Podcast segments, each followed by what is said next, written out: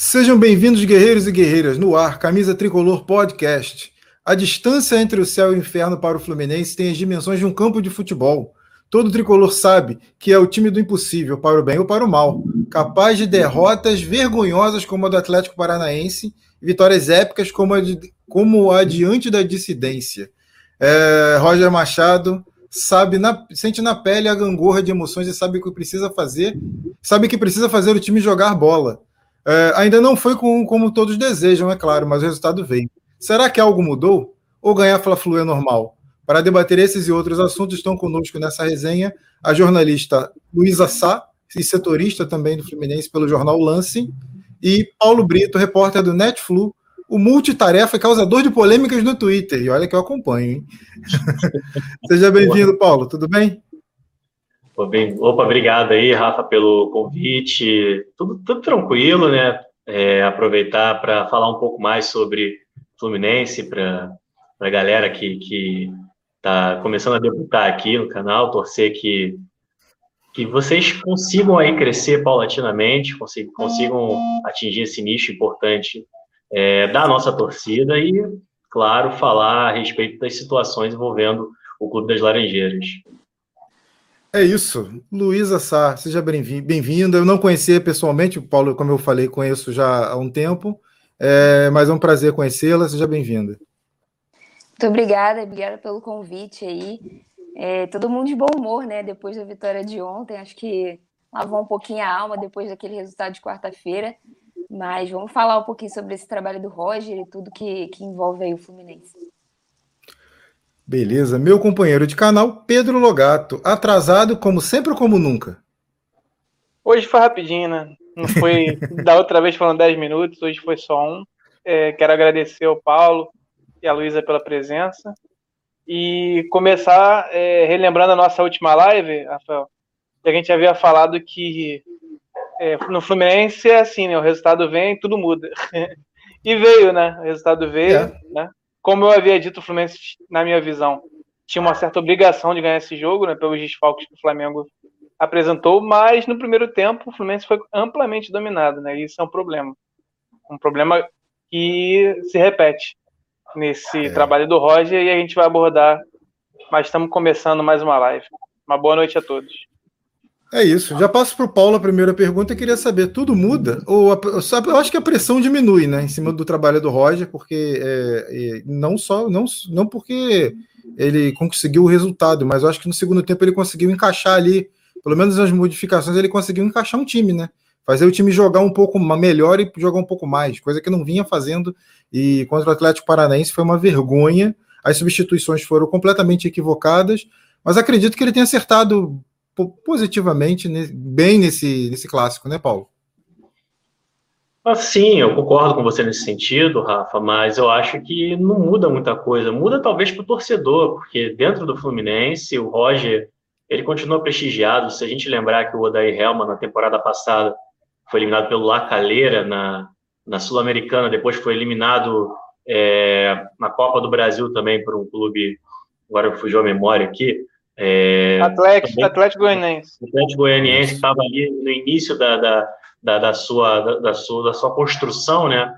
Então, e não foi demitido, eu não imaginaria, nem mesmo se o Roger tivesse perdido para o Flamengo, é, o Roger não, né? O Fluminense tivesse perdido para o Flamengo, acho que o Roger não cairia. Acho que a única mudança que acontece é nas redes sociais. O próprio Roger disse ontem em entrevista coletiva que ele está pouco se lixando para aquilo que é dito nas redes sociais, seja para o bem ou seja para o mal. Se, se você estiver elogiando, é, ele não vai, ele não, não acompanha. Se você estiver xingando, sugerindo, ele também não vai acompanhar, porque ele entende que precisa ter uma autonomia ali no trabalho.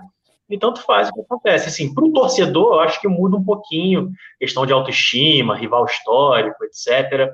Mas ainda fica aquela pulga atrás da orelha, porque é, o Fluminense ficou o primeiro tempo inteiro assistindo o Flamengo jogar e parte do segundo tempo também mudou, depois que mudou, que aconteceram as coisas que aconteceram. Mas aí tem que lembrar, o Flamengo estava sem seus quatro principais atletas de meio de campo. É, isso é porque eu estou colocando o Gerson, que nem é mais do Flamengo, é, no bolo. Mas é, o Fluminense enfrentou um, um, meio de campo do Flamengo reserva, um, meio de campo ataque reserva.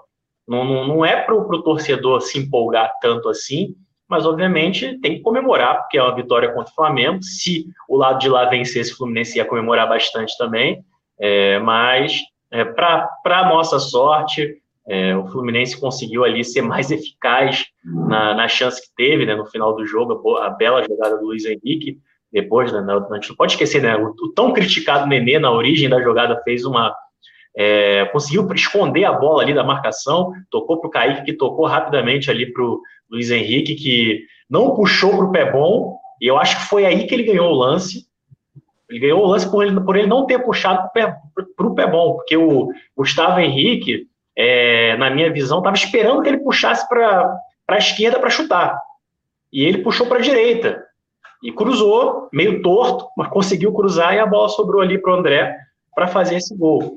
Então, assim, o Fluminense tem diversos problemas, a gente sabe, só que a gente também sabe que com as peças que o Fluminense tem hoje, dá para fazer muito melhor do que está sendo feito.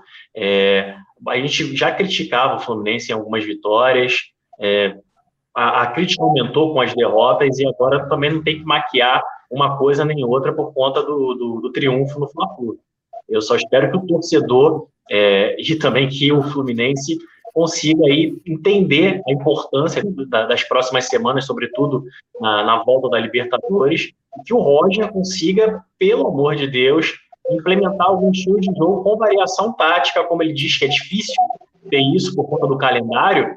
É, eu recomendo o Roger que ele acompanhe alguns jogos do, do próprio Atlético Goianiense ou do Fortaleza, que tem elencos é, mais chutos do que o do Fluminense e apresentam variações muito maiores. Verdade, verdade. E, então já passo para a Luísa também para perguntar se ela, se ela viu alguma mudança nesse time, no, principalmente no segundo tempo, ou você vê só que as substituições surtiram efeito e no momento atípico, né, em que o Flamengo mostrava um certo cansaço e o Fluminense com garoto subiu de produção. Eu concordo muito com o que o Paulo disse. Eu acho que é um Fluminense ainda muito irregular. É, as substituições, por exemplo, contra o Atlético Paranaense na quarta-feira, deram completamente errado e acabaram. Assim, o time já estava muito mal e as substituições só é, amplificaram isso e aí foi que o Atlético conseguiu de fato dominar o jogo e acabar com, com a partida, assim. É, mas nesse caso do clássico deu certo. Eu acho que ainda é muito irregular. É um trabalho que às vezes tem um lance individual que, que acaba dando certo, às vezes tem alguém que está muito inspirado no dia e, e, consegue carregar um pouco a equipe. Eu acho que falta um pouco mais de regularidade para esse Fluminense. Falta um pouco mais de é, dos, dos, jogadores estarem bem ao mesmo tempo também. Né? Não dá só para a defesa estar bem, como foi ontem. O Lucas Claro e o Nino jogaram muita bola. É, e o Martinelli também foi muito bem. Então, isso foi essencial para o Flamengo não fazer o gol, porque no primeiro tempo só deu o Flamengo. É, teve também um pouquinho de sorte ali, né? Aquela bola no travessão, uma bola para fora ali. O Marcos Felipe também foi muito bem nas defesas que ele fez. Mas, mas acho que o Fluminense não pode depender disso. Vai entrar numa oitava de final da Libertadores, tem uma Copa do Brasil pela frente. É muito, é muito arriscado. Você joga muito no limite se você sempre joga dessa forma. Então, ontem deu certo. Que bom que deu certo. O André também tá, entrou bem ali. Acho que é, os cinco jogadores que entraram participaram do gol, né? Então, é, isso realmente tem, tem o dedo do treinador que entendeu o que precisava ali naquele momento. Acredito que o Nenê, por exemplo, esse cara que, na minha visão, ele pode ser esse cara que entra no segundo tempo ao invés de ele começar a partida. Numa outra oportunidade que ele foi barrado pelo Roger, ele também entrou no segundo tempo e também ajudou é, no gol.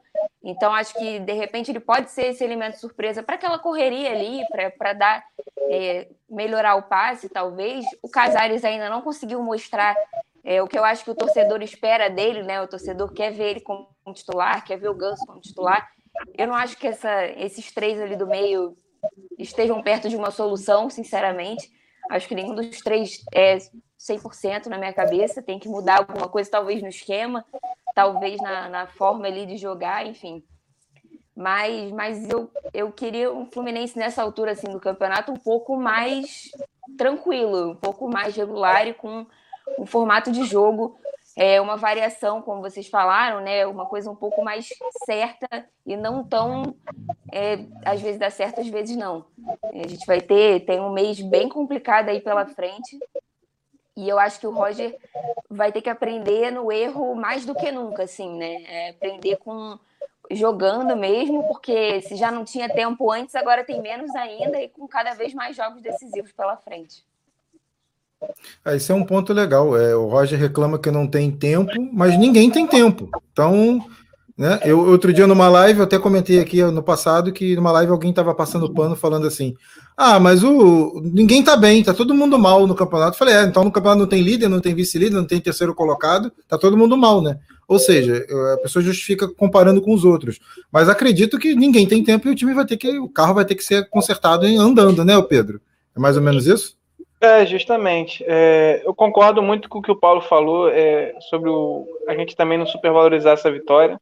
É, na live anterior eu havia falado isso, que o Fluminense tinha obrigação de vencer o jogo, porque o Flamengo jogou muito meio campo esfacelado, né? Como ele bem falou. Né? O Flamengo já não tinha o Everton, né? o Everton Ribeiro Arrascaeta, né? E ainda perdeu o Diego, que vinha sendo muito importante. Também já estava vendido, né? Mas, sim, enfim. sim. É, e perdeu o Diego, que vinha sendo, que vinha se destacando, né? Thiago Maia, que está voltando ainda, também não pôde jogar, então, é, desde o começo, né? Então, assim, foi um, uma, uma, equipe realmente que o Fluminense deveria ter, é, por ser o time titular, o time completo, jogando o Fluminense deveria ter é, conseguido se impor. Só que, mais uma vez, o Fluminense não, não começou bem.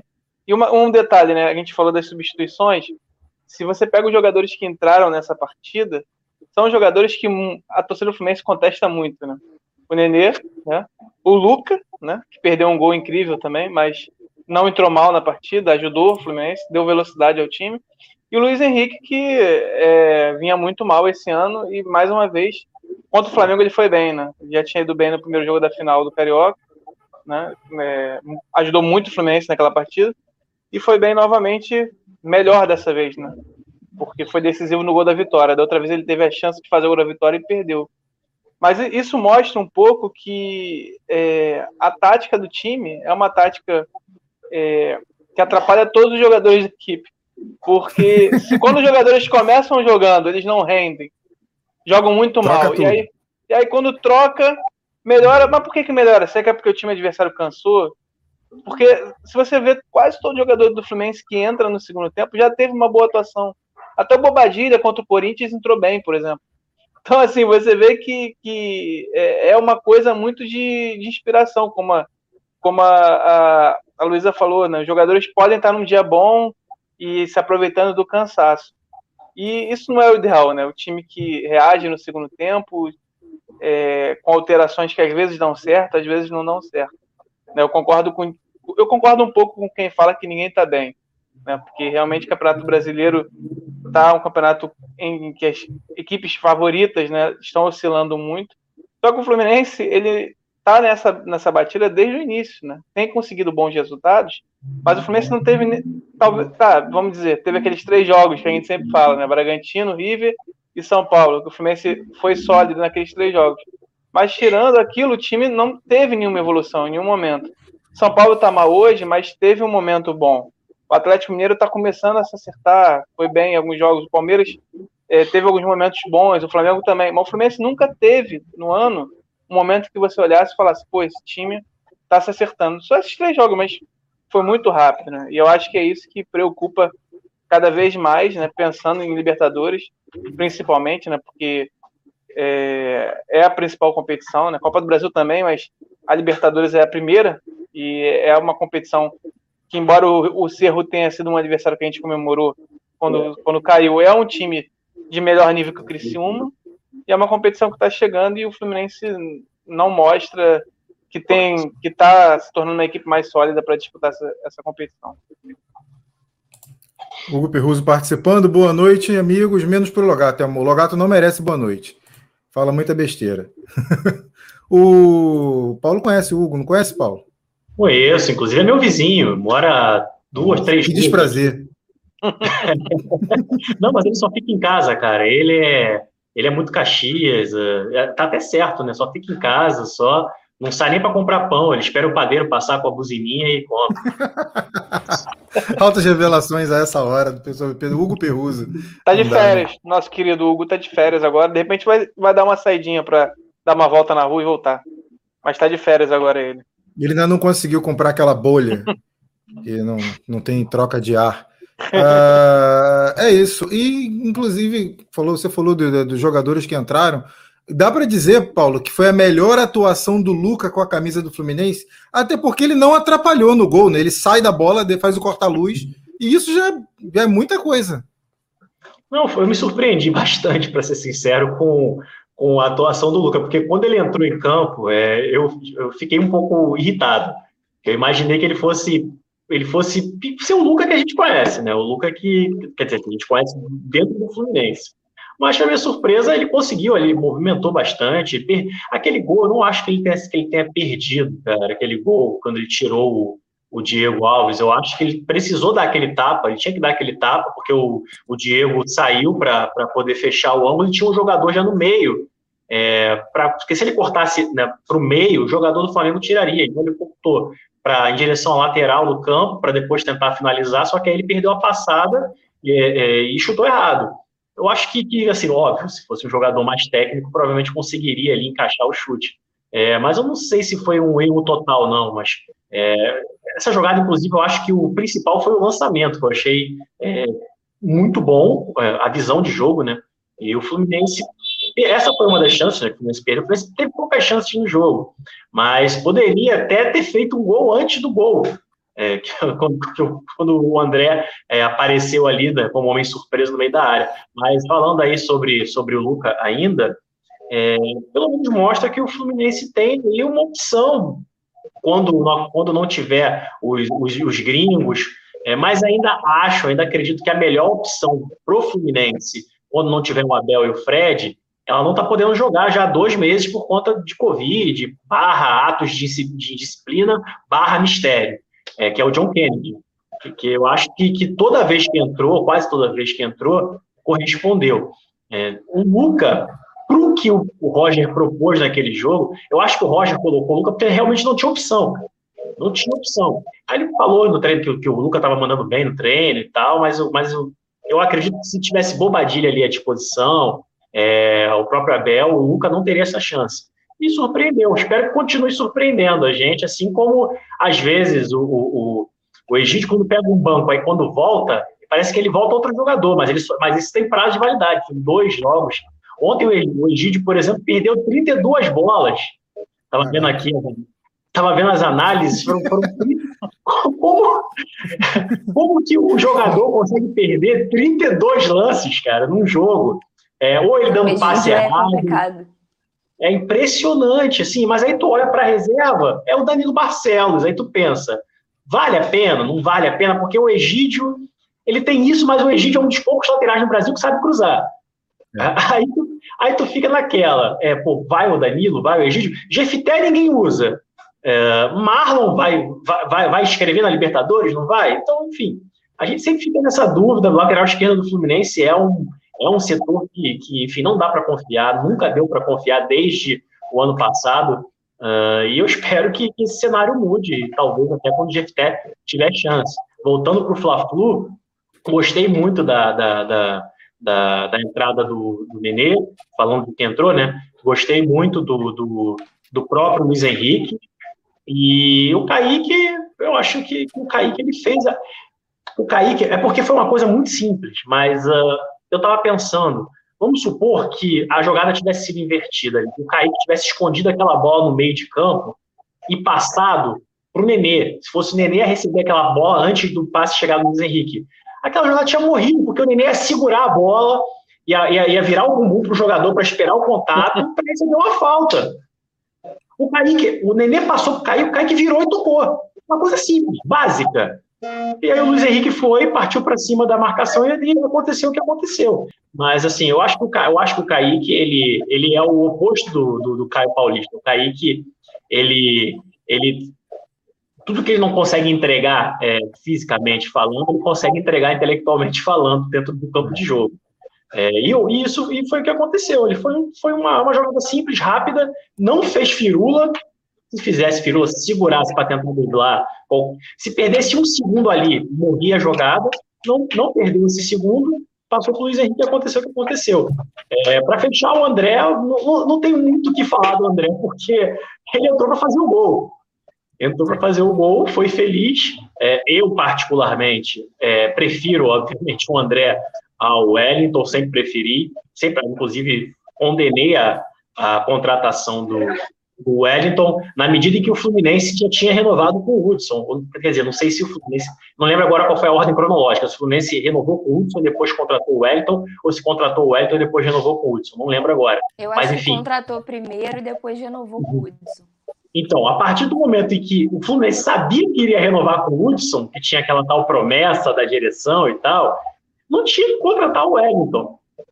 Mas, enfim, já que fez as duas coisas, aí o André acabou perdendo espaço. Eu espero que esse gol no Fla-Flu, que é aquela entrada no último jogo também, é, faça com que o Roger realmente continue dando chances aí para o moleque. E porque ele jogou muito tempo com o Martinelli, então eles, eles se dão bem no meio de campo. Inclusive, para quem não, não acompanha a base, o André ele era tido como o craque ali na, naquela meiuca. O Martinelli era coadjuvante. O André é que era o cara na, na, nas categorias de base do Fluminense, naquele setor do campo ali. E acabou que essas coisas do futebol, é, o, o, Martinelli começou a, a, a, comer a bola quando foi para o Sub-23, depois ganhou chance nos profissionais e não saiu mais. E o André ainda está nesse processo aí gradativo de é, conseguir ali galgar o seu espaço dentro do elenco do Fluminense. É, e quanto a, essa, a isso que você falou do André e do Martinelli, acho, acredito que o jogador, quando sobe, o quanto mais cedo ele aprende, entende o mecanismo do futebol profissional, mais rápido ele se adapta. Creio que seja isso. Porque alguns jogadores você vê potencial, mas você sabe que eles estão numa rotação diferente, que é a rotação da base, né?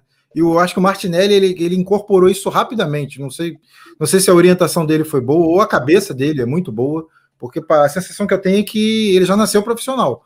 Você lançou ele de cara, ele já, você, ele já viu, você já viu o potencial e ele deslanchou. Você, você, você, também visualizou isso, Luísa? Você achou que o, o, Martinelli foi meio que um ponto fora da curva porque ele se adaptou muito rápido? Ah, eu acredito que sim. O Martinelli, a gente ainda não viu uma oscilação dele, é, como teve o Calegari, por exemplo, que começou bem, deu uma caída e agora no começo do ano ainda não conseguiu entrar no melhor ritmo, perdeu a posição para o Samuel Xavier.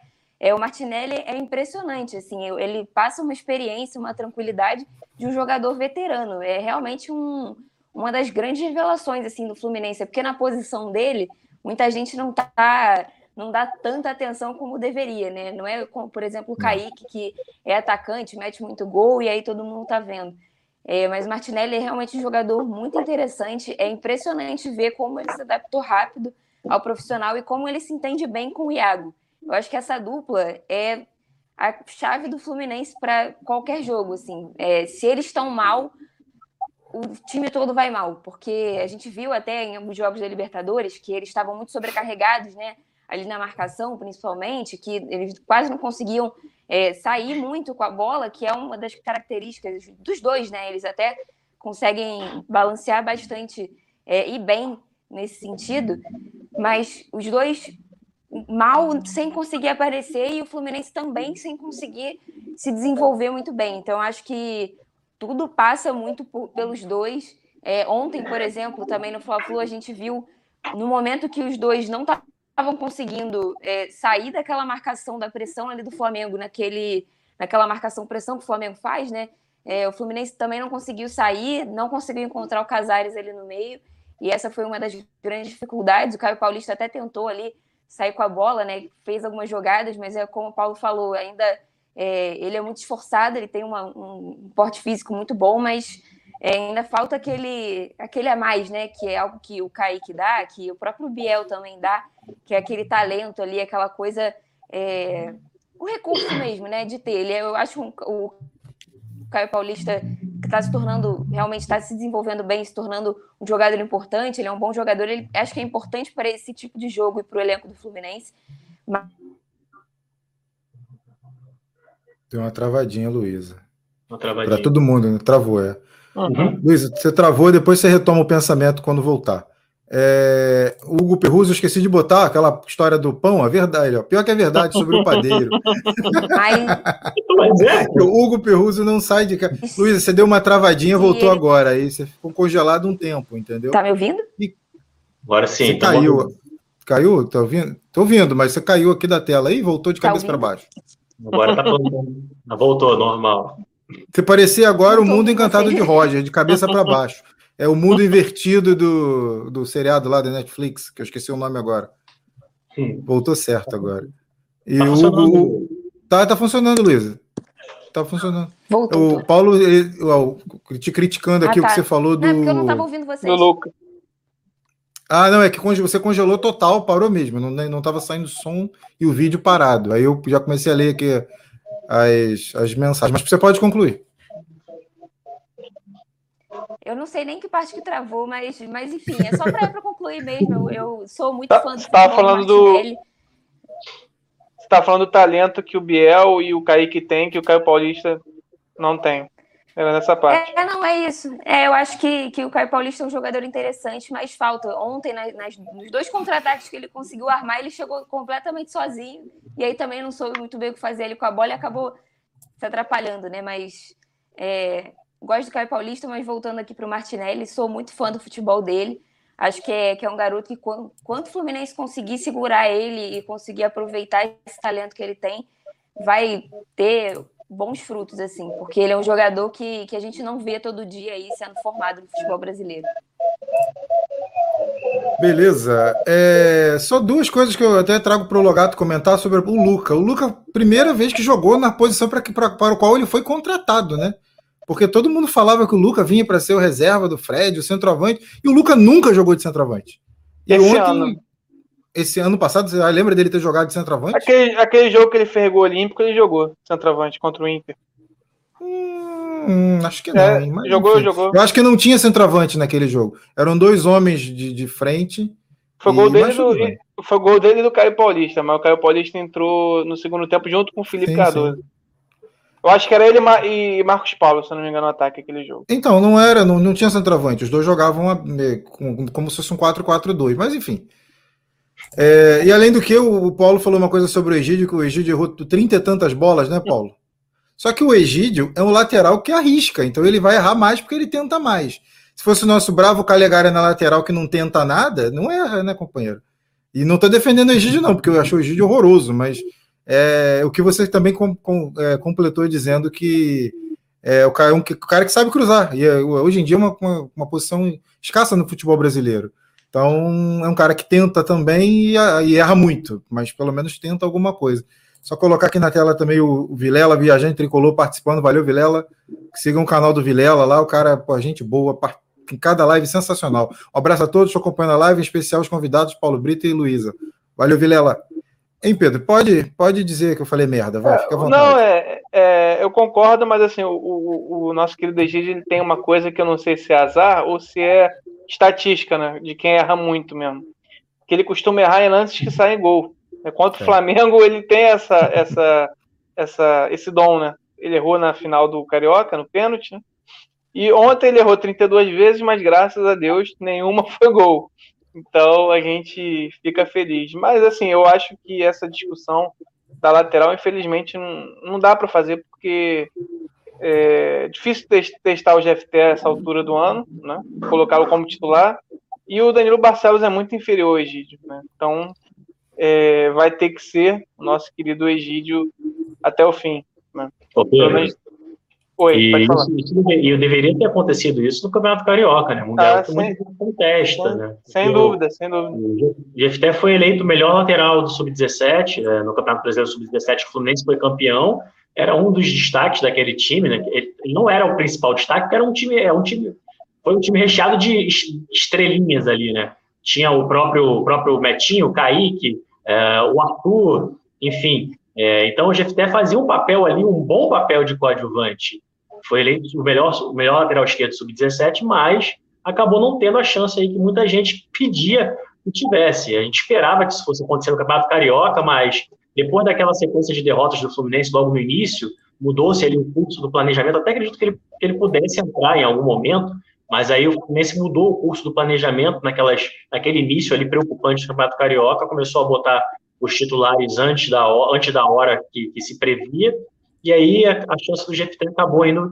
por água abaixo.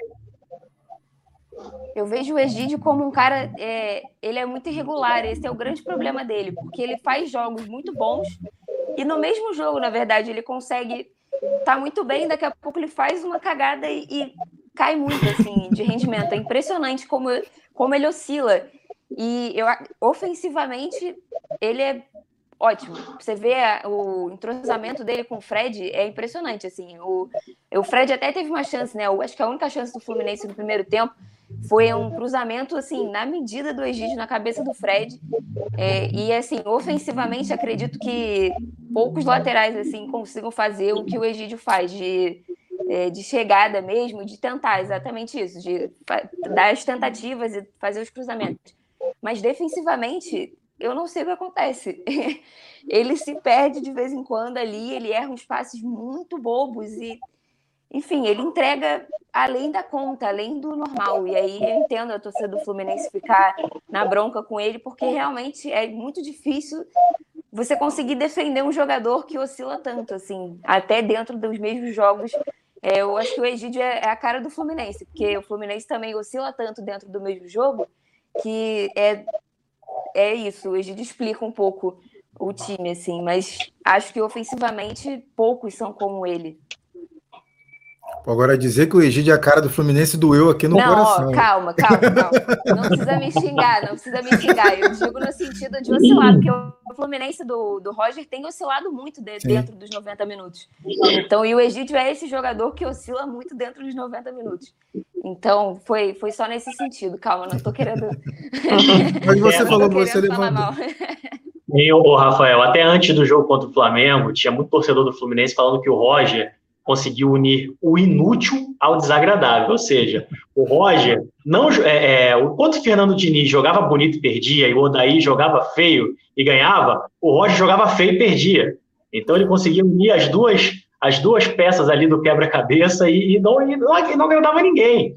É, tudo bem que é um comentário um pouco ali mais chita de quem está irritado com o Roger desde o início, apesar de alguns bons resultados, inclusive é, as duas partidas que o Fluminense fez contra o River Plate, mereceu vencer nas duas, apesar de ter empatado é, uma. É, os jogos contra o, contra, contra o Bragantino. É, mas eu acredito que, que, que, o Roger, ele teve, ele já teve aí, ele teve a pré-temporada, é, teve ali o iníciozinho do trabalho, o Campeonato Carioca foi, né, uma pré-temporada de certa maneira também, ele não conseguiu ainda dar uma cara para esse Fluminense. Quer dizer, a cara que ele deu para o Fluminense não é uma cara que o torcedor está é, tá abraçando.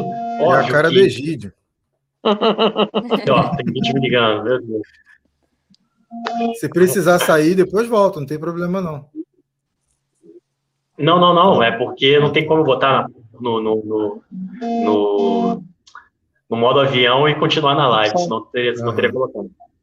É, e eu estou sem computador aqui. Então, aí voltando lá ao meu raciocínio, eu acho que o Roger, ele ainda tem muito a, a, a oferecer, muito o que fazer, porque é, apesar do torcedor né, ainda tá com o pé atrás, o torcedor gosta quando o Fluminense ganha, obviamente. O Fluminense ficou uma sequência aí, é, sem perder, agora não me lembro exatamente quantos jogos, é, o torcedor estava gostando, estava todo mundo falando, nossa, esse time é cascudo, joga mal, mas não perde, e não sei o quê, é, sofre, mas não perde, sabe ganhar. O, o, o, o o comentarista ali do Sport TV, o, o Paulo Vinícius Coelho, é. é. ele até chegou a comentar que o Fluminense era um time cínico, né?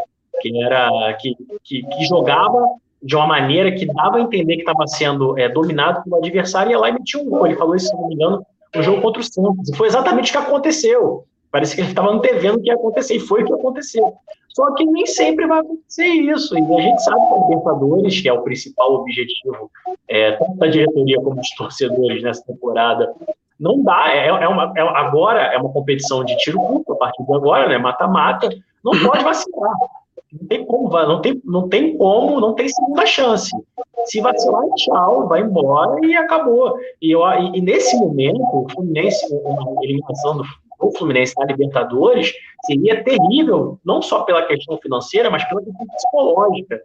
E o medo nesse time que é recheado aí de moleques, é, são peças importantes, é que justamente isso afete totalmente aí é, o brilho dos jogadores para o decorrer da temporada. Então, tem que manter o foco, tem que ajustar esse time, tem que treinar é, é, variações, que é o que a gente bate na tecla desde o início da temporada, para que o torcedor tenha uma esperança maior aí nessa temporada cheia de competições importantes. O Fluminense caiu no grupo que, para mim, era o grupo mais difícil da Libertadores. Antes da Libertadores começar, é importante dizer isso.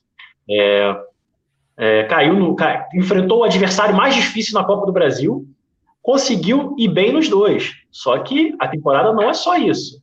Temporada é o Fluminense conseguir aí beliscar o título da Libertadores, é continuar avançando na Copa do Brasil. Tem a obrigação, inclusive, de avançar na Copa do Brasil, porque vai pegar o Criciúma, com todo respeito ao Criciúma, e se manter aí pelo elenco que tem, pela estrutura que, que foi montada para esse ano, é, e vendo os times que estão acima, tem totais condições nesse momento de estar tá brigando ali pelas primeiras posições.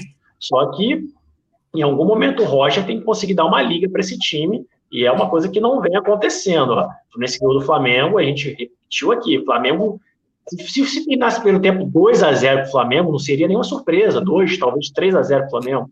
Ninguém ficaria surpreso. É, o Fluminense, às vezes, cara, me lembra o Paraguai na Copa de 2002 que foi passando, foi passando, passando, passando, jogando um sistema defensivo bom. É, no caso do Fluminense, não, não, acho nem, nem que os laterais sejam tão bons assim, mas a dupla de zaga é muito boa. É muito boa. É, consigo, nesse momento, eu não consigo ver dupla de zaga melhor no Brasil. Você pode falar que talvez o, o, o, o Jeromel e o Kahneman, o Kahneman é, sejam bons, foram bons, mas nesse momento não estão bons. É, pode falar ali da dupla de zaga é, é, pode falar do Rodrigo Caio, do Flamengo, que é jogador de seleção, mas o Nino também é, de certa forma, jogador de seleção. Ah, mas só ele também. A zaga do Flamengo é uma água, né? Passa tudo. Não, só, só um jogador. O Gustavo Henrique é péssimo. O Arão não é zagueiro. Então... É, a maior prova do o Arão ser zagueiro, virar zagueiro é por causa do, do Gustavo Henrique, né? Porque não tem, não dá para é, confiar. O Léo Pereira nem se fala, né? Então, é, não tem. É só o Rodrigo Caio, que também quase não jogou esse ano, né? Tava toda hora machucado. Acho que de dupla mesmo, de zaga no país, não, não tem melhor. O Nino e o Lucas Claro são são Sim. realmente é, se encontraram, né? também o entrosamento entre os dois é impressionante. E tem o Manuel, que é um ótimo reserva, convenhamos. Então o Fluminense nesse setor está bem servido. Depois de muito tempo, acho que, depois, acho que a gente não tem uma dupla de zaga vivendo um bom momento, desde o bom momento de Leandro Eusébio e Gum, quando foram campeões brasileiros, bicampeões brasileiros. Que tecnicamente não era nenhuma boa zaga, mas uma zaga que encaixada funcionava muito bem. Exatamente, por conta do sistema defensivo. É. É, inicialmente do, do, do Murici, depois do Abel Braga, que fez a manutenção e tal. É, e tinham dois laterais que são melhores do que os laterais atuais do Fluminense, na minha opinião. Mas, de qualquer maneira, é, o Fluminense ele acaba ficando refém da defesa e bem. E, e para o Roger, assim, parece que o melhor ataque é a defesa.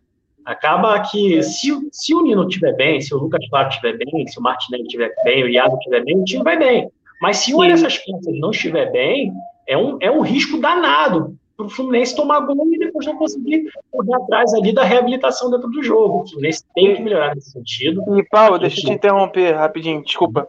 É, e, e esse ano, né, com o Roger, a gente depende muito individualmente dos jogadores, né? Porque ano passado, é, a dupla de zaga do Fluminense estava muito bem, já, né? O Martinelli. A, ano passado não, desculpa no brasileiro, do, que do ano passado terminou esse ano. A dupla de zaga do Fluminense. Temporada. Isso. A dupla de zaga do Fluminense estava muito bem, né? E o, o Martinelli acertou muito bem com o Iago, mas havia um esquema tático que fazia o Fluminense não passar tanto sufoco né, com o Marcão, que não acontece esse ano. Esse ano a gente depende realmente da atuação individual dos jogadores, né? Ano passado eles estavam muito bem individualmente, mas o Fluminense conseguia se fechar bem, a marcação o setor, o Calegari vinha muito bem, o próprio Egídio na reta final do brasileiro não oscilou tanto quanto a Luísa, a gente falou. Então, assim, é, é esquema tático. Né? Não, não é, é, esse ano a gente está dependendo 100% dos jogadores irem bem. E o Lucas Claro, eu acho que ele vem oscilando um pouco, tecnicamente. O Nino não, o Nino, para mim, é, ele está se bobear melhor que ano passado. Tá, realmente assim, impressionante o que ele vem jogando. E o Iago também. O Iago também, um momento fora de série. Mas ficamos dependendo disso, porque o Fluminense nem é, defensivamente parece um time organizado, né? É, depende individualmente de cada peça.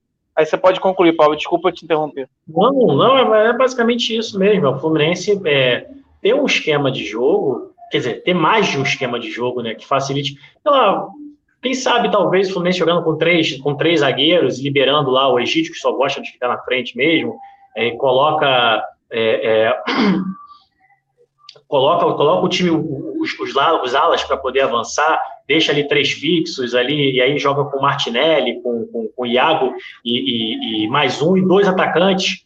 Não sei, a gente não sabe, porque o Roger nunca fez isso. É, 4-4-2, o Roger, se eu não me engano, usou duas vezes na temporada, 4-4-2. É, outra, outra mudança que o Roger fez uma vez na temporada, ou duas, foi o ganso de falso 9, que até chegou a meter, a meter gol, meter dois gols, três gols. É, mas, assim, é, é são coisas limitadas, é o que eu falo para as pessoas, assim.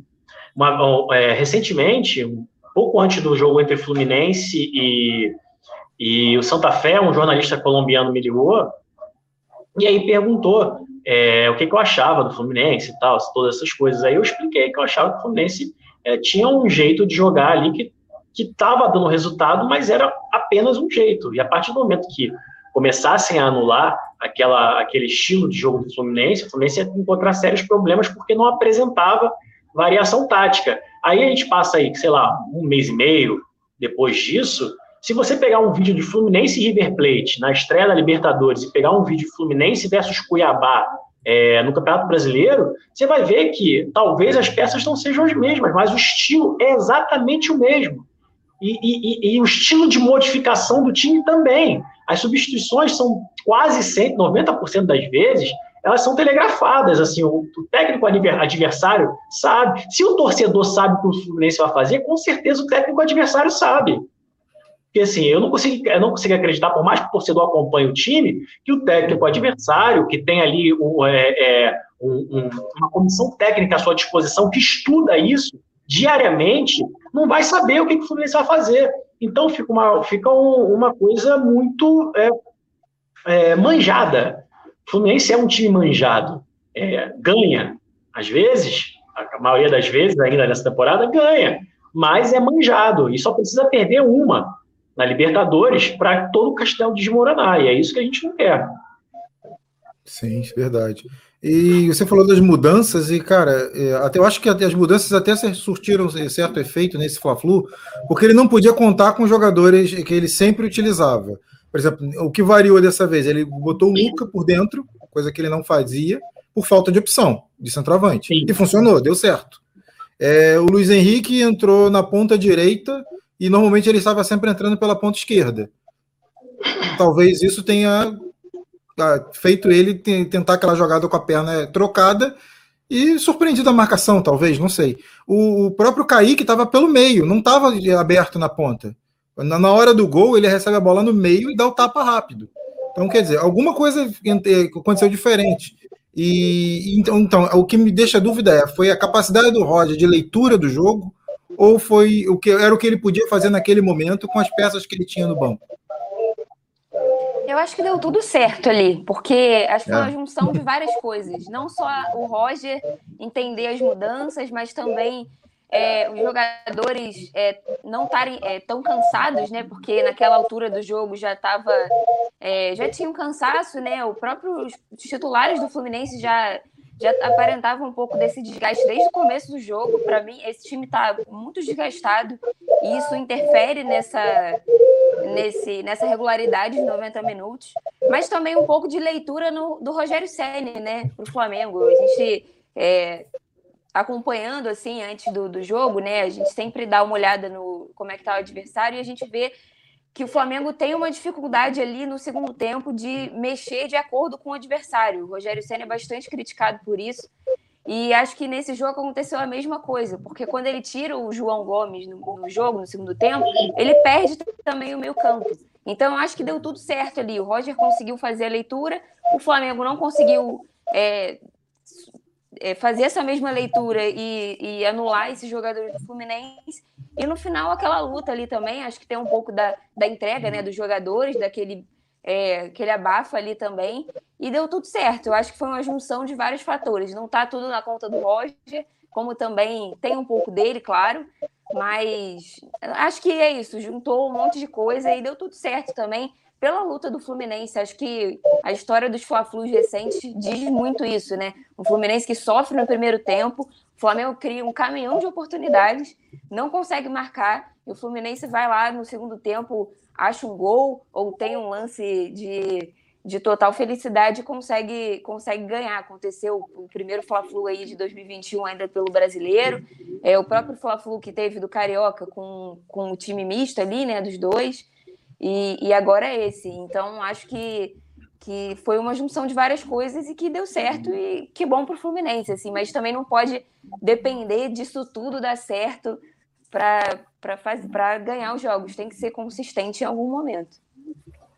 Sobre as mudanças, vocês, agora vocês veem o, o Nenê sendo melhor utilizado entrando no decorrer da partida ou, ou ele tem que começar o jogo e o Casares no segundo tempo seria uma melhor opção para movimentação contra o adversário, pegar um adversário mais cansado?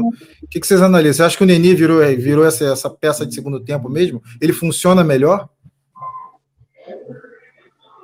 Pode falar, Pedro. Vai, começa o Pedro e depois roda. Pronto. Então, Rafael, é, esse debate também é um debate difícil de se fazer, porque parece que o melhor é sempre o que entra no segundo tempo. Mas, assim, é, eu acho que o Nenê ainda é dos três, né, do, contando com o Ganso e com o Casares, é, o jogador que parece ter, ter um pouco mais de, de vontade de jogar, assim, parece tá, ser o mais ligado, que o que busca mais, apesar de ser o mais velho, né? Tem idade mais avançada. Eu, é eu acho muito complicado falar, ah, vamos colocar o Nenê no segundo tempo, porque ele, pela experiência, ele pega o time cansado e pode render mais. Mas pode, pode acontecer uma partida que o resultado já vai estar decidido, né? No primeiro tempo, vai colocar o Nenê, o Nenê vai ser capaz de fazer o Fluminense virar um jogo? Não sei, né? Eu, eu acredito que possa se fazer essa opção em alguns jogos, né? Começar jogando com, com Casares. Mas eu escalaria, se o jogo contra o, contra o Cerro fosse amanhã e tivesse que começar jogando, eu começaria com, com o Nenê. Eu acho que o Nenê ainda é a melhor opção desses três aí para a posição. Nenê é a melhor opção, Paulo? Olha, eu tenho minhas dúvidas ainda. Eu não sou é, assim, não tem como contestar os números do Nenê do Fluminense, ele fez 27 gols, se não me engano, no ano passado. É, ele é um jogador, de fato, mais agudo do que o Ganso e mais agudo, e mais agudo do que o Casares até, que tem nas momentos. Ele não tem, por exemplo, eu acho que ele não tem a visão de jogo que o Casares tem, nem que o Ganso tem. Mas ele é um jogador bem mais agudo do que os dois.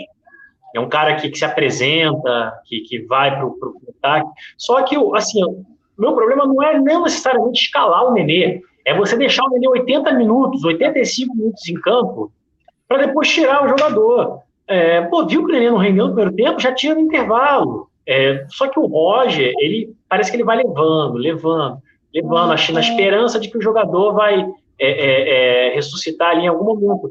Só que, cara, eu fico imaginando assim um jogo que, o, que quando o Nenê não está acertando nada, que ele é, atrapalha cinco, seis contra-ataques do Fluminense vai lá mete um gol, e aí você fica com a visão do gol que ele fez. Só que você pensa que talvez se ele tivesse acertado quatro dos seis contra-ataques que o Fluminense fez, o Fluminense poderia ter metido dois gols ali naquele momento.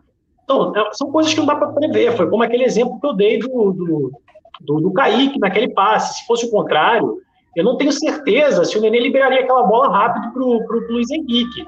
Então, provavelmente aquele gol nem sairia.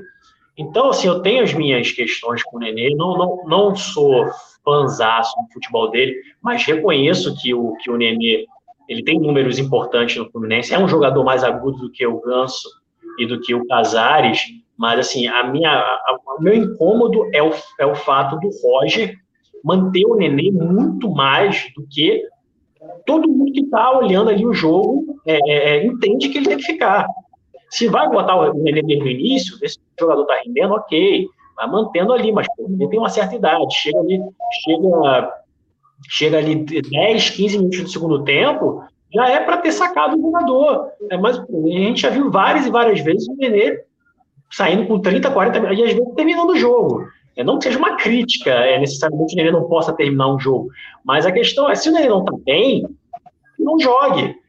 Porque se você estivesse baseando em, um outro lance, é, você pega aí o Casares na Libertadores, Casares entrou duas, três vezes, deu três, quatro passes decisivos para fazerem gols.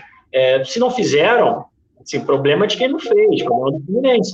Mas ele criou, deu espaço, o Casares mete bola longa, faz lançamentos importantes, não que ele não faça, mas o Casares tem, essa, tem isso mais aguçado nele. Nenê é um jogador mais de aproximação, né? Ele pega a bola, ele, ele arrisca mais pro gol, ele, ele, ele se aproxima mais do ataque. É, e não necessariamente dá para jogar sempre com o Nenê, porque é aquilo que a gente também já fala. É uma, é a tática do Fluminense é uma tática manjada. Então, vez por outra, colocar. Eu, inclusive, sou a favor de se testar, por exemplo, o Luiz Henrique no meio. Testar o próprio Kaique no meio, ali, no lugar do Nenê mesmo, o Piel, no lugar do Nenê. Colocar. Testar mesmo, testar. Só que eu não vejo isso no Fluminense. Quando vejo é em questões assim de jogo. É, é durante o jogo, 10, 15 minutos, como é, até, até a gente citou aqui hoje que o Kaique, em determinado momento, foi para o foi centro, foi para a faixa central do campo para poder é. ajudar ali na construção da jogada.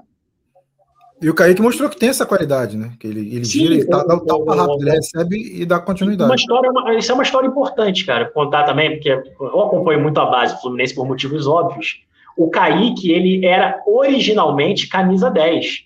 Só que é, no sub-15, se eu não me engano, é, ele perdeu a vaga para o Miguel. Miguel, ô Miguel, polêmico Miguel. Uhum.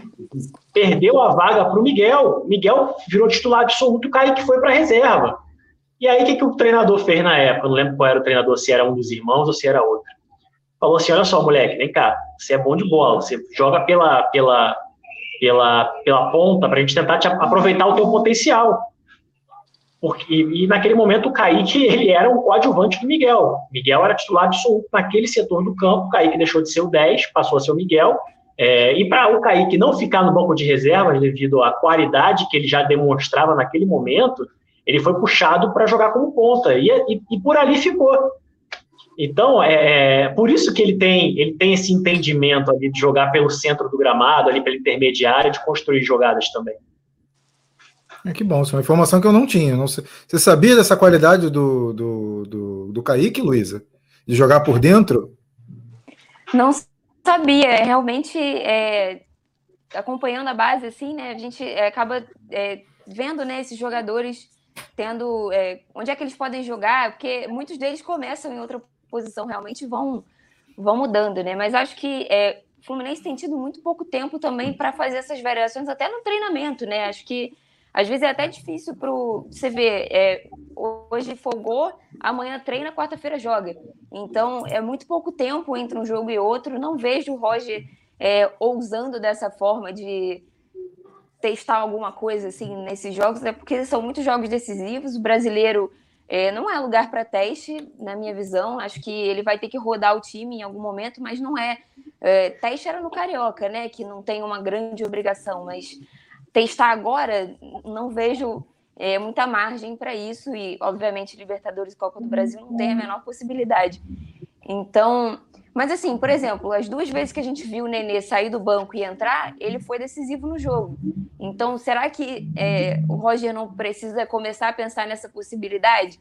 Eu, claro, né? A gente não pode achar que sempre que ele sair do banco ele vai decidir o jogo. Também não é assim. O Casares, por exemplo, saiu do banco, decidiu na Libertadores, mas nem sempre ele vai fazer isso, como mostrou, como não fez em algumas oportunidades.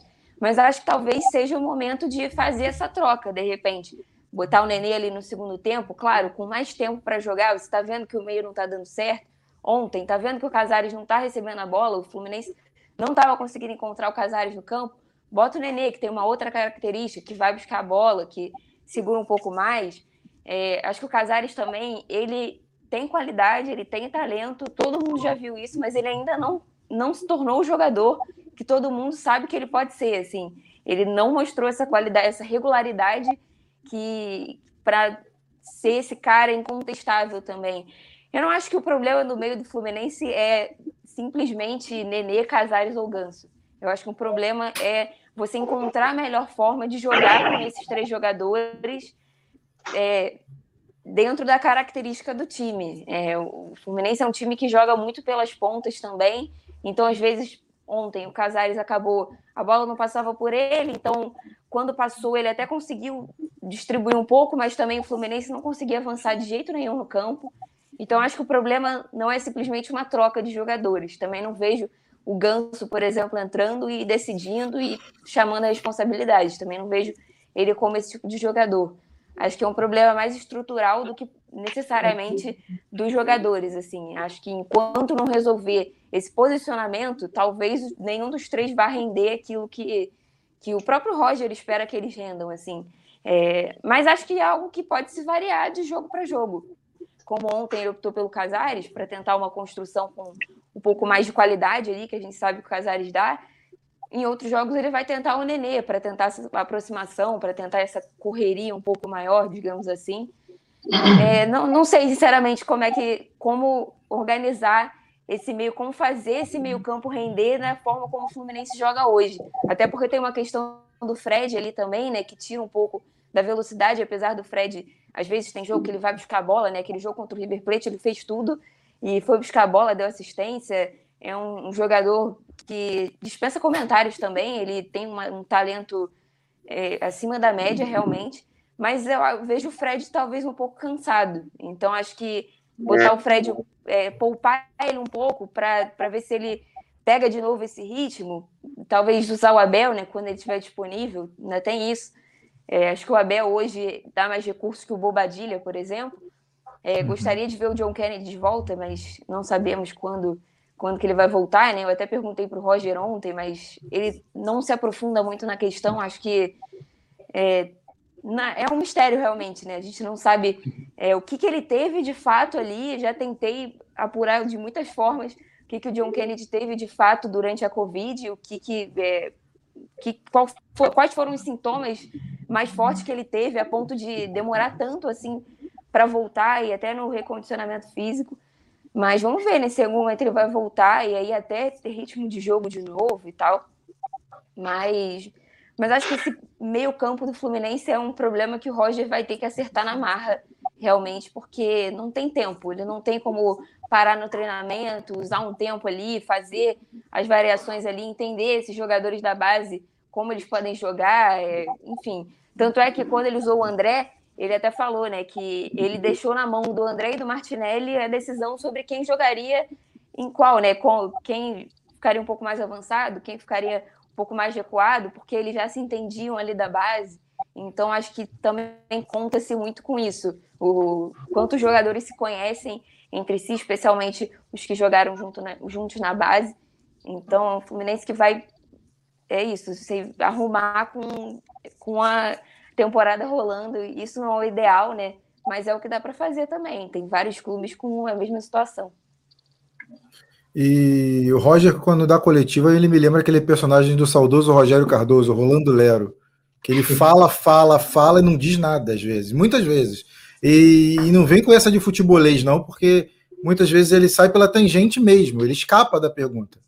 É, ele acha que ele está enganando alguém. É, outra coisa, outra, outra, informação interessante é que o Nenê, das duas vezes que entrou no segundo tempo, foi decisivo, né? Ontem e da outra vez que ele entrou na Libertadores contra o Santa Fé, se não me engano. Ele, que ele sofre o pênalti. Acho se não me falha a memória, foi, foi o Santa Fé. É que o Abel fez o gol, né? Isso. Ele sofre o pênalti contra o Santa Fé.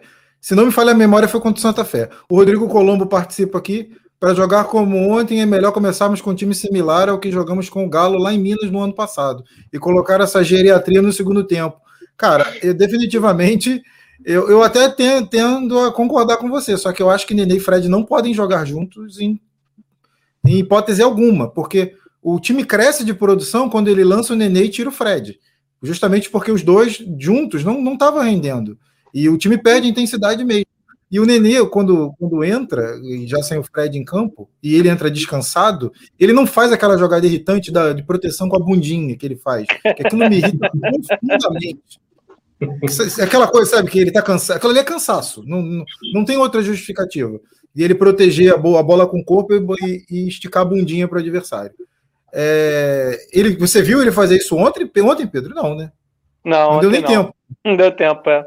Mas às, vezes, mas às vezes ele faz com 3 minutos de jogo. Eu acho que não é cansaço, não. Eu acho que é vício mesmo. Tem essa, essa característica. É, eu concordo muito com o Paulo sobre a questão da, da minutagem do Nenê, né? Eu acho que é o mais absurdo da, da, da escalação dele, né? Um jogador que, de fato, joga quase sempre que é titular, joga pelo menos até os 35 do segundo tempo, né? Uma coisa que o, que o Roger faz bem é com o Fred, né? O Fred dificilmente passa do, dos 20 do segundo tempo. O único jogo que ele passou, o Fluminense tomou de 4, né? Que foi agora contra o Atlético. Né? Que o Fred, claro, não estou dizendo que foi culpa do Fred, mas foi o único jogo que eu lembro que ele jogou os 90 minutos. Foi esse jogo agora contra o Atlético. E esse momento do Fred tem me preocupado um pouco. É, eu acho que ele está já assim ele precisa de um descanso. Precisa de um descanso. E ele vem rendendo menos, né? É, é evidente que isso tá aconteceria. rendendo menos ou a bola tá chegando menos? Porque a bola só chegou uma vez para ele ontem. É, mas eu. Mas eu, eu acho que ele tem rendido um pouco menos, pai. Eu acho que é uma questão natural, na minha visão, né? O, o, que o Fred rendeu nos primeiros jogos, inclusive em jogos muito, muito decisivos contra times de alto nível, é, é muito complicado de você cobrar que ele jogue assim é, o ano todo. Se ele jogasse assim o ano todo, ele ia para a seleção com 37 anos e acabar sendo convocado é. de novo. Ele estava com uma média de gols é, do nível da do Gabigol, só que sem fazer gol de pênalti. Né? Então, assim, é, era impressionante. Né? Agora já deu uma, uma reduzida, né? mas ainda é um jogador muito importante. De forma alguma, eu creio que o, que o Fred deva perder essa posição titular.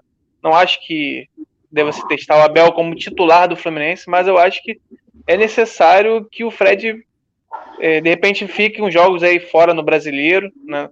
Não, sei, não sei como é que tá a situação física do Abel, não sei é, se ele se lesionou, não sei o tempo que ele, se ele vai ficar fora, mas seria importante dar uma preservada para ele pensando nesses jogos da Libertadores, né, que são os jogos mais importantes que o Fluminense tem agora, né? Já tá chegando a hora, né? Esse jogo, o jogo contra o Ceará, o jogo contra o Sport, eu não colocaria o Fred para jogar. Né? Não sei a opinião de todos aqui. Mas eu vejo um pouco com preocupação esse momento do Fred, né? De uma lesão poder estar chegando. E também, assim, até a questão do rendimento do, da equipe, né? Porque o Fluminense é, é, rendeu melhor na partida de ontem e já aconteceu em alguns outros jogos que quando o Fred saiu, o Fluminense melhorou na partida. É hora de poupar o capitão? O que, que vocês acham? Olha, eu... reserva. É. é complicado isso, porque a gente tem lá o Bobadilha, né, o Abel, o próprio John Kennedy, que a gente já citou aqui, e agora também o Luca como uma terceira via, vamos dizer assim, mas o Fred, ele é uma coisa que eu acho que vai além da técnica no Fluminense. Né? Existe uma, uma questão ali de, de, de próprio respeito. O Fred, automaticamente, quando está em campo, ele vai segurar dois jogadores, mesmo se estiver mal. Então, é, ele é um, um, uma referência do Fluminense. Ele é o cara que foi, foi estava tá, sendo, vem sendo importante na Libertadores. É, acho que não está no melhor momento, é, mas não é só o Fred, né? O time como um todo ali do meio para frente, é, com, com, raras exceções, como, como o caso do Martinelli e até do próprio Iago, mas o, o Fred eu acho que, que tem uma. O Fred é aquele jogador que é, que é quase como se fosse uma mística, quase, né, cara? Assim, tu, é, tu tem que pensar mil vezes para barrar um jogador como o Fred, pela história que ele tem com o Fluminense, até pelo que ele rendeu de maneira surpreendente, na minha opinião, na temporada. É, tanto que o Abel vinha fazendo gol em todo, tudo quanto é jogo que ele entrava e não ganhava titularidade de jeito nenhum. Continuava no banco de reservas. Então, é, eu imagino que se o Fred tiver minimamente é, em condições, ele vai para o jogo, o Roger vai colocar ele no jogo, e o Fred, o Fred, diferente do Nenê, que a gente já viu em algumas situações, do Ganso, o Fred, ele não dá um pio quando ele sai, quando ele é substituído. Ele não fica de cara emburrada, pelo contrário, ele, ele faz papel de auxiliar do Roger quando ele sai de campo.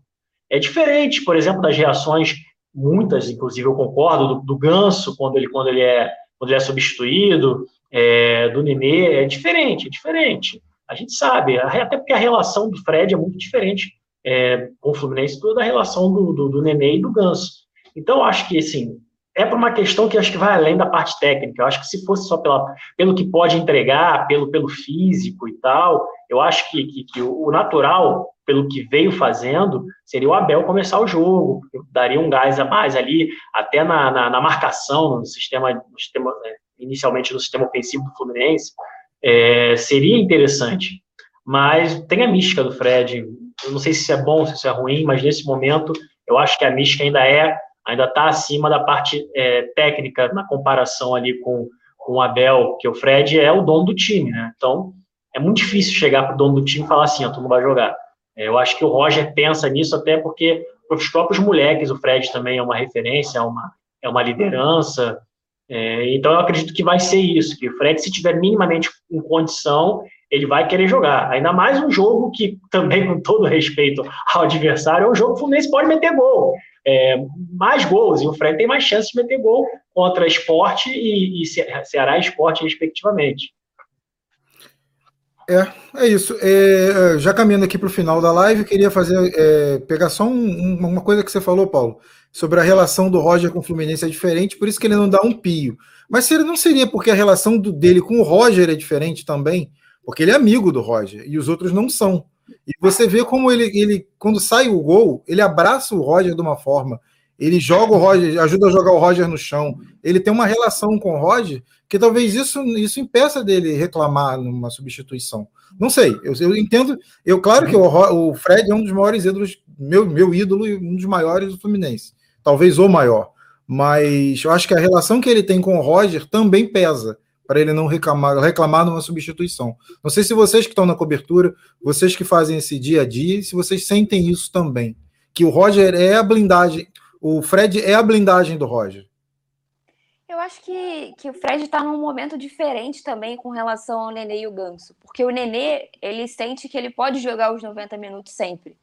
O Fred sabe que ele não pode jogar os 90 minutos sempre. Tanto é que é, ele, eu acho que ele não reclama também muito por isso. Tem um momento ali que ele vê que ele, óbvio que ele quer jogar, mas acho que tem um momento que ele vê que precisa sair, senão ele vai estourar, assim. Então acho que é, ele tá, ele, ele sabe que vai encerrar a carreira no ano que vem. Então, acho que ele está numa outra fase da carreira diferente. O Ganso quer muito jogar, o Nenê quer muito jogar. Então, acho que tem um pouco disso também. Acredito que a relação dele com o Roger ajude nesse sentido, mas acho que também tem um pouco da cabeça do Fred mesmo, de estar tá um pouco mais tranquilo com relação a isso e, e de ser poupado, por exemplo, de não ficar bravo é, se, se ficar fora de um jogo ou outro. Acho que todo jogador quer jogar, se ele não quisesse jogar, ele nem estava mais em atividade. Não é um cara que ah, preciso fazer dinheiro ainda, não é esse cara.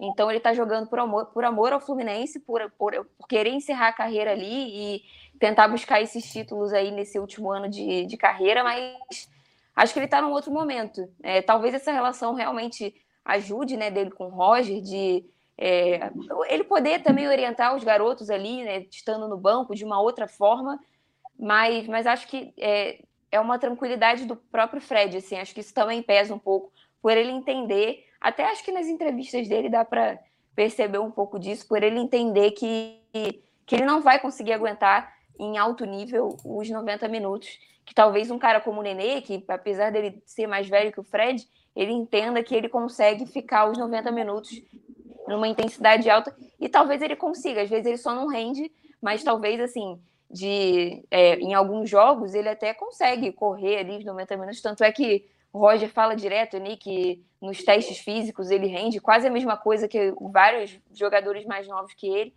mas, mas acho que, que o Fred entende que, que ele está num outro momento, numa outra fase, e talvez isso pese um pouco para para não ter reações do tipo de, de claramente parecer chateado de sair de campo.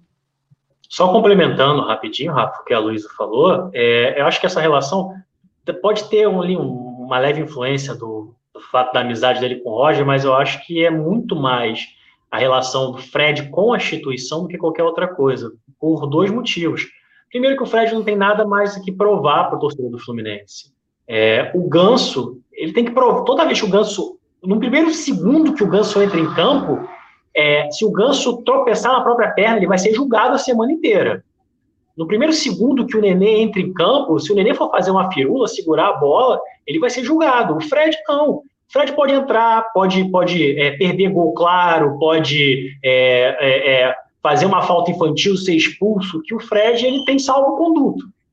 Assim, em determinado momento, por conta da carreira dele, da história dele, bicampeão brasileiro pelo Fluminense, etc, etc, etc. É, e assim, eu, eu acho que não tem tanto a ver com o Roger, porque eu me lembro bem no ano passado, quando o Evanilson era titular e o Fred estava é, já no Fluminense, e o Fred dava entrevistas falando, cara, não tem como barrar esse moleque, ele tá jogando muito. O Fred falou isso várias vezes, em várias coletivas, em várias é, é entrevistas que ele deu. Não tinha, não tem como barrar o Evanilson. O Evanilson tá jogando muito, eu faço o quê? Eu vou esperar e tá jogando, tá jogando muito. E realmente o Ivanilson estava jogando muito. É, então, assim, por isso que eu acho que o Fred, ele é, é nesse sentido, pela relação que ele já tem aí é, com o Fluminense já de muitos e muitos anos, para ele é tudo muito mais tranquilo, muito mais leve, porque ele não tem mais, mais que provar nada, ele já tem uma relação próxima com o Fluminense a ponto de, é, nos bastidores, dizerem que ele já tem até, caso o Mário continue, cargo de, de na, comissão, na comissão técnica de dirigente é, aí no Fluminense prometido. Então, é, é, é, é muito, é muito diferente assim para o Fred, e se você comparar a situação do Fred, do Nenê e do Ganso, é muito diferente. Justamente porque o Fred não precisa. O Fred já entra em campo já sendo, ó, oh, o Fred, o Fred vai te pegar, faça gol ou não faça gol. E ele, apesar das limitações da idade, ele entrega, a gente sabe disso.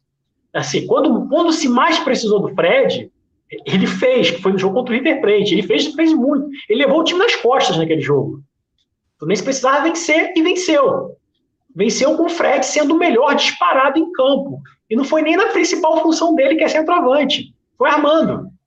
Então, assim, o Fred ele tem muito crédito muito crédito, e eu acho que é por isso que também, é, para ele, é muito mais tranquilo é, levar assim a, a, situações de percalços ou, ou substituições, ou até o fato de talvez ser barrado. Eu, por exemplo, eu acho que o Fred não se incomodaria, quer dizer, não é, não, não é, a palavra correta não é se incomodar, mas para ele não seria é, algo tão, tão, tão, tão triste, assim, tão é, é, em tom de mágoa, ele ser, ele banco do Abel, por exemplo, pelo que o Abel vinha fazendo.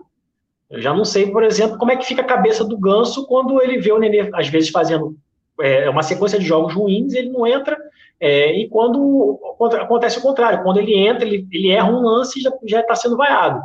Mas é, é são, situações diferentes. Só queria fazer essa observação mesmo porque eu lembrei dessa situação do Fred já dizendo isso sobre o Vanilson, e várias entrevistas falando que não tinha realmente como tirar o moleque naquele momento do time, porque o moleque estava muito bem. Então, é, é, eu acredito que para o Fred, em relação aos outros, é, assistir aí a instituição Fluminense, o Fluminense como um todo, indo bem com ele estando dentro ou fora de campo, é muito mais tranquilo do que para os outros jogadores. Eu tentei só lançar uma polêmica, mas vocês fizeram o telecurso de resposta Roger Machado, e saíram bem, entendeu? Então eu não pude levar muito à frente a minha polêmica, mas fica para uma próxima. É, só para finalizar, quer falar alguma coisa ainda sobre esse assunto, Pedro? Ou podemos não, finalizar, pode... passar para a parte final da, da live? Podemos, podemos passar. Podemos, tá. É, só queria fazer, fazer algumas perguntas sobre a cobertura mesmo, a situação da cobertura atual é, em meia pandemia, como é que, que vocês acham? É, melhorar não melhorou, é óbvio, né? Vocês são dois repórteres, é, essencialmente repórteres, né? Apuradores, buscadores de informação, e eu queria saber é, o quanto piorou né, no contato, na, na, na, na, busca por informações essa pandemia, e eu não estou nem levando em conta o bloqueio que o próprio clube faz para né, inviabilizar o trabalho em alguns, alguns, algumas situações. Quer começar, Paulo? Não, pode começar. Porque... Acho melhor você falar primeiro, Luísa. Deixa o Paulo pensar um pouco mais. Ah, para mim, é, eu tive uma situação um pouco diferente, porque eu, eu fiz a cobertura do Flu em 2018, saí em 2019 para fazer Vasco e voltei no meio da pandemia de novo em 2020. Então, eu tô fazendo agora um ano de, de Fluminense de novo. Então, é, eu voltei com uma diretoria diferente da que eu tinha antes, é, um clube diferente já, e, e esse contato físico, né, de ir para o jogo, de ir para os treinos até e tudo mais, para mim faz toda a diferença, assim, porque não. Claro que algumas pessoas já conheço, né? Mas é totalmente diferente você o contato por WhatsApp, por telefone, do que o contato pessoalmente, assim. Então, é, eu senti bastante esse, essa falta de, de contato. Eu não tenho ido aos jogos por enquanto, então é, também não vi ninguém ainda, né? Então tem esse. Para mim faz muita falta. Acho que por mais que os treinos, por exemplo, estejam cada vez mais fechados, né? Até antes, é, a gente tinha pouquíssimo acesso a tempo de treino, mas aquele finalzinho ali a gente sempre via alguma coisa, né? Aquele jogador ficou um pouquinho a mais treinando aquela falta, pênalti ou qualquer outra coisa, aquele contato com o treinador, o treinador olho no olho, né? Você olhar na, no olho das pessoas, até o contato com os próprios repórteres, né? Aquele dia a dia, é, aquele pós-jogo ali, da gente na zona mista, depois da coletiva e tudo mais. Acho que tudo isso faz falta e muda a cobertura, realmente. Eu não vejo a hora de as coisas melhorarem para a gente poder voltar, assim, a o mínimo de normalidade, pelo menos, possível. Mas é, acho que tem a questão do clube também, né? Agora ficou um pouco mais fácil de você é, escolher a pauta que vai acontecer, escolher a forma como as pautas saem. E isso, infelizmente, dificulta um pouquinho o nosso trabalho, né? Mas a gente vai tentando arrumar alternativas, né? Arrumar formas de, de trazer uma cobertura o melhor possível. Pegando o gancho no que a Luísa disse, antes da resposta do Paulo, eu poderia dizer que quem não é visto não é lembrado. Mas todo mundo sabe que, net, que o Netflix é inesquecível. Polêmica. É com você, Paulo. Então, assim, a minha relação com o Fluminense, até por conta da característica do veículo, é um veículo independente, né? É uma mídia independente. É um pouco diferente da Luísa e de outros uhum. repórteres né, que fazem a cobertura do Fluminense. Para quem não sabe, né, existe uma, uma, não vou dizer uma rixa, mas existe uma, uma dificuldade ali de comunicação entre Fluminense e Netflix, que não é de agora, que vem ali desde a gestão Petersinsen. que é conhecido, todo mundo sabe que isso acontece. Então, há vários anos atrás, só que toda vez que entra um, um presidente novo, vem aquela promessa, olha só, não, vai ter esse tipo de problema quando eu for presidente. É, inclusive, gente que pedia apoio, o site nunca apoiou ninguém oficialmente, né? É, não, nos apoie, nos ajude e tal, para que a gente vai, vai liberar, vai dar o mesmo tratamento que dá para vocês, que dá para os outros. Netflix até 2018, se eu não me engano, 2017, o Rafa, ele ia a todos os treinos. Sim, ia a todos os treinos e tal. É, porém, o que, que acontecia, cara? E era meio frustrante, porque quando falo Netflix, falo eu ia, porque eu sempre fui o repórter principal do site. Um, você imagina eu chegar num treino, um, aí eu tô vendo assim, tô olhando pro lado, eu vou citar alguns nomes aqui que são meus amigos. Eu olho pro lado, tô vendo o Gerson Júnior fazendo uma, uma uma exclusiva com um goleiro. Aí eu olho para o lado direito, eu vejo o Hector Verlaine fazendo uma exclusiva com um zagueiro. Aí eu sigo andando. Aí vejo o Vitor Lessa fazendo uma exclusiva com o atacante. Não, não, que não que fosse todos os dias, mas assim, eu sempre chegava lá e sempre via, eu sempre via assim, ó, fica aí depois do treino a gente vai falar com o jogador tal. E eu sempre pedia exclusivas, é, explica, dava, às vezes dava até a pauta inteira, não dava as perguntas, mas dava a pauta completa, assim, explicando basicamente o que, que a gente ia fazer e tal. É, e não adiantava, porque era uma, uma hora era um motivo, era jogador não podia, outra hora era não gostam do meu chefe, outra hora é não gostam, é, alguém postou alguma coisa no Twitter que não gostaram, etc, etc. Enfim, era sempre um motivo diferente e aí, a partir de um determinado momento, é, o Netflix decidiu que a gente não iria mais a todos os treinos, só iria, só iria quando tivesse alguma, alguma coletiva relevante, vamos dizer assim, ou apresentação de jogador e tal. É, mas a relação do site com, com, com o Fluminense em si, não, não existe assim um problema. O problema é a comunicação. A comunicação do Netflix com o Fluminense. Porque, vou dar um exemplo aqui, que é um exemplo que aconteceu semana passada. Eu estava apurando uma matéria sobre. Semana passada, estava apurando uma matéria. Ah, tá. Rodolfo, goleiro Rodolfo. Fui, entrei em contato com a assessoria para perguntar sobre o Rodolfo, para perguntar como é que estava a situação dele no Oeste, se ele tinha renovado, se ele já estava, se ele não renovou, porque ele tem contrato com o Fluminense até o final do ano, é, para saber como é que estava a situação contratual. Uh, entrei em contato numa segunda, numa terça, na quarta-feira foram me responder. Ah, então, você vê aí, olha o laço de tempo. Segunda, terça e quarta. Só que quando já me, me responderam, eu já tinha entrevistado o Rodolfo. Ou seja, nem precisava mais. E, e, detalhe, quando me responderam, nem responderam a pergunta que eu fiz. Falaram assim, consulte o BID. aí, aí, eu falei, cara, eu tinha consultado, é, é, o, tentado consultar o BID, só que a informação a informação estava conflitante. E aí eu entrei em contato, né? assessoria não me. Em detalhe, esses, todos esses dias eu entrei em contato. Na segunda, não me respondeu. Na terça, não me respondeu. Na quarta, depois que eu mandei uma mensagem mal educada, aí me respondeu. Mandei uma mensagem mal educada mesmo. Sim, não foi nada legal a mensagem. É, eu também já tinha falado com, com um dos chefes da comunicação. É, então, assim, essa é uma situação que em muitas é, muitas matérias que eu apuro se repete, se repete, se repete. E aí, às vezes, tem matéria que a gente publica e tal, então, exclusivo e tal, blá, blá, blá, blá. a gente coloca lá, Netflu procurou o Fluminense, é, mas o clube até o final dessa, dessa edição não respondeu. Aí, 20 minutos depois, o Fluminense lançou uma nota oficial para responder a matéria que a gente fez. Então, é um absurdo, cara, porque, assim, é, eu acho que, que o Fluminense, que é um clube que na sua estrutura exige tanto essa questão aí de isonomia, fala tanto sobre é, igual, ser igual, todos os clubes e tal, não dá um tratamento igual para a imprensa, assim, não dá e não é de hoje. Eu não estou pedindo privilégio nem nada, é, até porque o que eu estou falando é coisa boba, sabe? É, o Netflix tem uma linha editorial que quem acompanha o site sabe como é que é, é não, não, muda, nunca mudou essa linha editorial, é, sempre foi a mesma, que é uma linha editorial que se o Fluminense tiver ganhado de 7 a 0 do, sei lá, do Boca Juniors e no dia seguinte tiver um processo é, do, sei lá, do, do, do, do GUM contra o Fluminense, o Atlético vai pegar e vai, vai publicar. A gente sabe que tem, tem veículos que não vão fazer isso, porque é, é, tem uma linha editorial específica, diferente da do Netflix. Netflix não tem isso. Então, isso é de, difícil de gestão, assim, para quem está no Fluminense, é difícil para muitos torcedores que lidam muito com a paixão, que são ali apaixonados e tal. Os torcedores eles não querem ser bem informados, né? Eles querem se sentir bem. Então, uh, em algum momento, né, tipo, parece que é um, um inimigo ali da, da, da, nação, publicando informações que incomodam, além, claro, de ter a, a, toda essa política de clipping também, por exemplo. E o Paulo travou.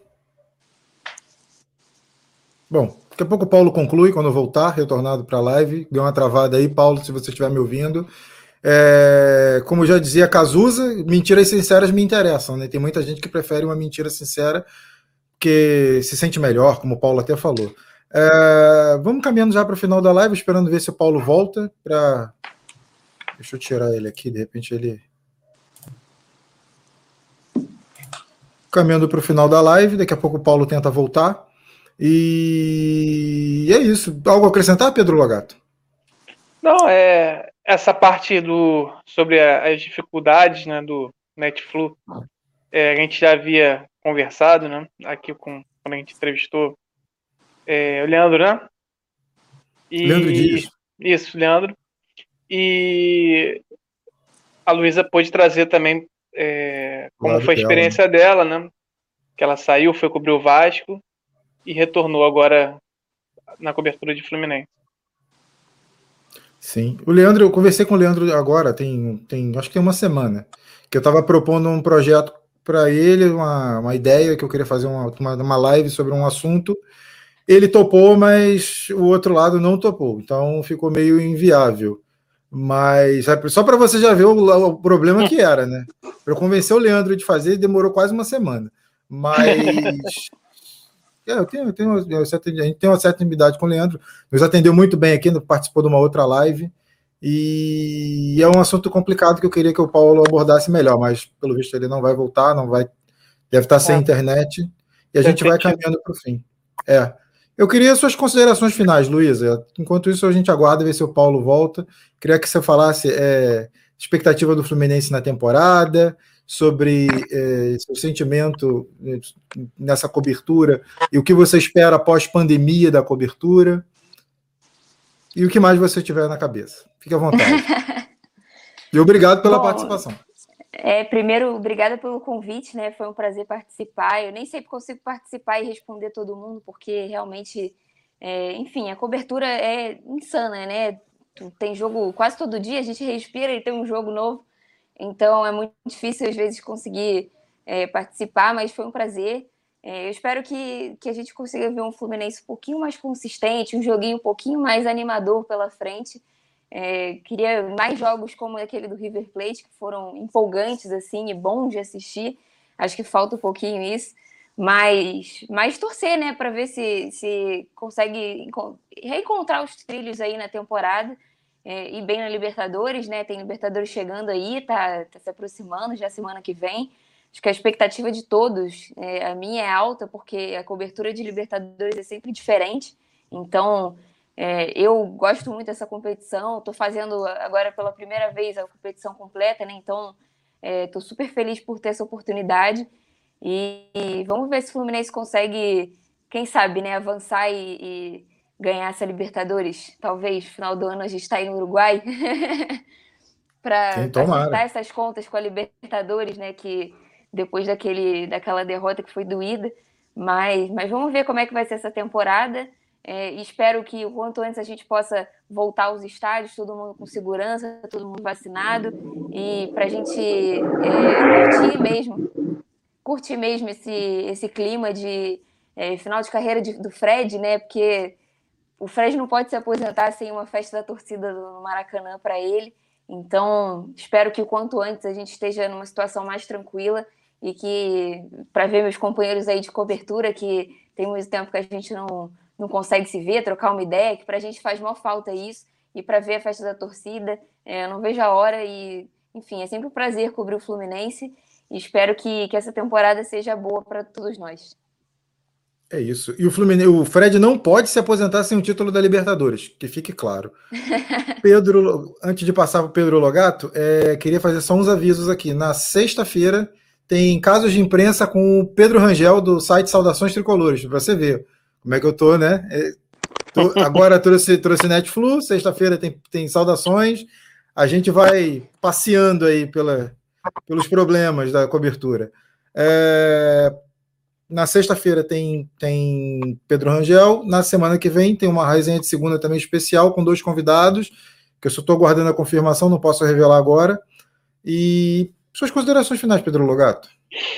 É, quero agradecer a participação da Luísa, agradecer do Paulo também, que não está nos vendo, mas agradecê-lo pelo tempo que estivemos aqui, quase uma hora e meia. E fala, é, o Tricolor tem que comemorar essa vitória, né? É uma vitória que foi importante, né? Fez o Fluminense, é, de certa forma, uma, uma revanche da final né, do Campeonato Carioca, voltar a vencer o Flamengo. E também fez a equipe quebrar um jejum, né, um jejum incômodo de resultados negativos que estava vindo no Campeonato Brasileiro. Só que o time precisa evoluir bastante. Né? É, eu acho que para essas duas partidas agora, contra o Ceará e contra o Esporte, é, se o Roger optar por botar a equipe principal, eu acredito que ele vai fazer, né? Se fizer alguma, algumas, alguns ajustes, serão é, poucos, poucos ajustes, serão uma ou outra peça. E mais importante do que conseguir vencer esses dois jogos, eu acredito que seja conseguir fazer o Fluminense evoluir, né? Evoluir para essa partida decisiva, né? E achar, né, um substituto para o Martinelli, né? Porque a nossa maior preocupação, o André fez esse gol aí importante, né? Acho que ele pode sair na frente por conta desse gol aí mas a gente estava falando sobre a importância do Martinelli hoje e, e, eu acho que isso é o que mais preocupa a torcida do Fluminense para esse primeiro jogo contra o Cerro, a ausência do Martinelli. Né? Então, acho que esses dois jogos aí, vamos ver se o Fluminense consegue evoluir e finalmente acertar o caminho nessa temporada. O Nino está saindo agora também, né? Para a Olimpíada. Tem isso. Opa! Verdade. Informação! Ah, pode falar, Luísa. Ele vai para a seleção, né? Olímpica agora, é quarta-feira é o último jogo dele antes de se apresentar, então tem esse substituto aí também e não vai perder jogos bem importantes aí nesse nesse próximo mês. É verdade. O Paulo disse que está voltando, que o celular dele superaqueceu, mas ele já está conectando de novo. Enquanto isso, eu vou dar uma de Roger Machado, vou ficar enrolando aqui quando alguém fizer alguma pergunta. É, então, aí está voltando aqui o Paulo Brito agora para concluir e dar seu pitaco final, assim que ele conectar. De volta, Paulo Brito. Caiu o Vasco? Não, desculpa, Paulo Brito. É, caiu, na verdade, o celular descarregou, descarregou não, ele desligou por conta sobrecarregamento aqui, foi muito quente. Eu não sei nem quanto tempo ele vai durar aqui, não, estou preocupado. Não, então, a gente já fez as considerações finais, segurou aqui para você retornar. Aí você já conclui, faz suas considerações finais para a gente encerrar a live. Muito obrigado por, por ter participado. Sei da correria, agradeço muito.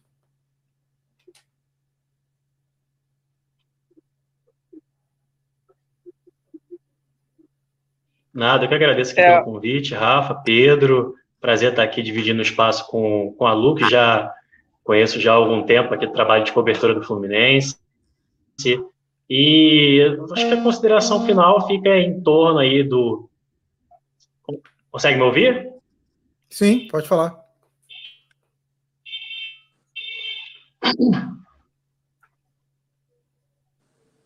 A consideração final fica aí em torno do time que o Roger pode apresentar para a gente, né? Em torno daquilo que o Fluminense tem aí dentro, dentro do elenco, né? O poder que o Fluminense tem no elenco e como otimizar essas peças de uma maneira em que seja bom para todo mundo, para o elenco, para o treinador e para o torcedor que acompanha, né? Um futebol não necessariamente tão vistoso, mas um futebol que dê um mínimo de esperança para a torcida para chegar aonde se quer chegar. E só para fechar aquela discussão, assim, eu pessoalmente não tenho problema nenhum com profissionais do Fluminense, a nossa discussão é sempre no âmbito profissional, ali das diretrizes do clube, do que é feito, de como é feito, e, e da minha parte o canal está sempre aberto, eles têm meu telefone, tem meu contato, a gente conversa sempre, e eu espero que um dia isso realmente mude, porque é importante não para mim, nem para o nem pro Leandro, nem para o Fluminense, é importante para o torcedor do Fluminense que, vai, que tenha mais acesso à informação e mais acesso a conteúdo do clube que está já há 12 anos no mercado, liderando este mercado especificamente, como o quarto maior site independente é, de clubes do Brasil em audiência e o 12 do mundo. É isso. Posto isso, encerramos mais um podcast do Camisa Tricolor. Agradeço a todos, um canal novo, um canal que está começando agora, mas contamos com a ajuda de todos. Deixe seu like, se inscreva no canal. Agradeço aos participantes, agradeço a quem comentou. Até a próxima. Saudações tricolores. Tchau, tchau.